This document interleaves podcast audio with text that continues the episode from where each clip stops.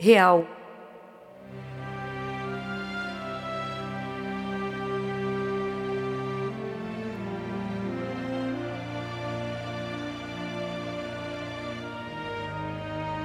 Voávamos por sobre as últimas colinas ainda sem cor e deixávamos as terras das montanhas ondulantes para trás.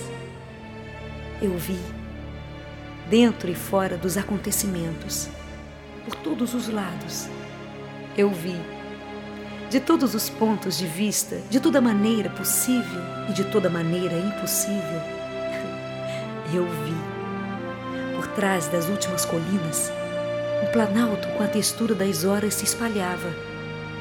Era como se tudo fosse feito de vazios.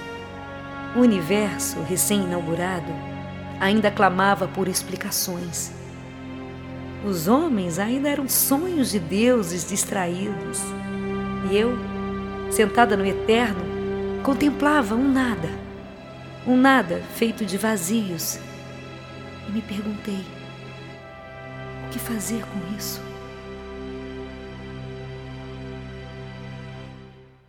A tudo que em volta gritava por nomes, eu chamava real. Havia assim um caminho de pedras transparentes, quase invisíveis, como se fossem de vidros, mas não eram vidros, eram pedras, só que eram pedras macias como nuvens. Nelas podia-se pisar sem medo. Fora delas, abismos que nos levavam para todas as direções e possibilidades onde ninguém jamais estivera e onde todos se encontrariam. As pedras transparentes sonharam, e o real era o sonho das pedras esparsas sobre o nada, um nada feito de vazios. No sonho das pedras transparentes, estranhos acontecimentos se passavam. O real era o que não se podia tocar, o que existia para fora da percepção sem rastros, sem físicas, sem religiões. O real era o grito surdo e rouco das coisas inexistentes que clamavam por nomes. O real era o futuro impaciente em luta com os acontecimentos.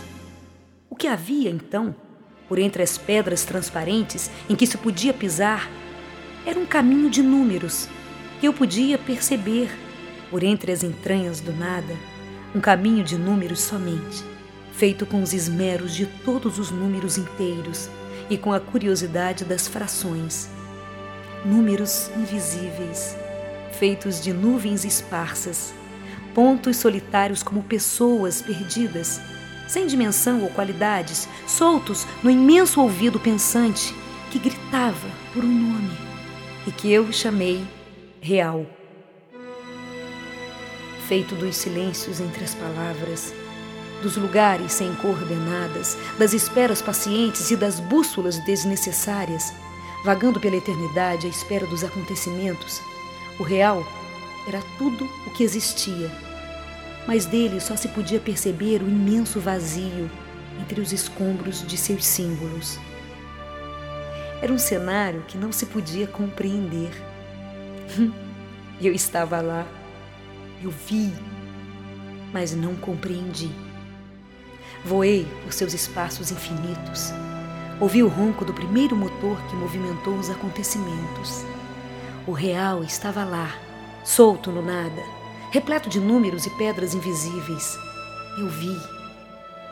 Mas dele, contrariamente, só se compreendia os ritos, as cerimônias simples dos seus gritos roucos, seu espanto clamando por um nome.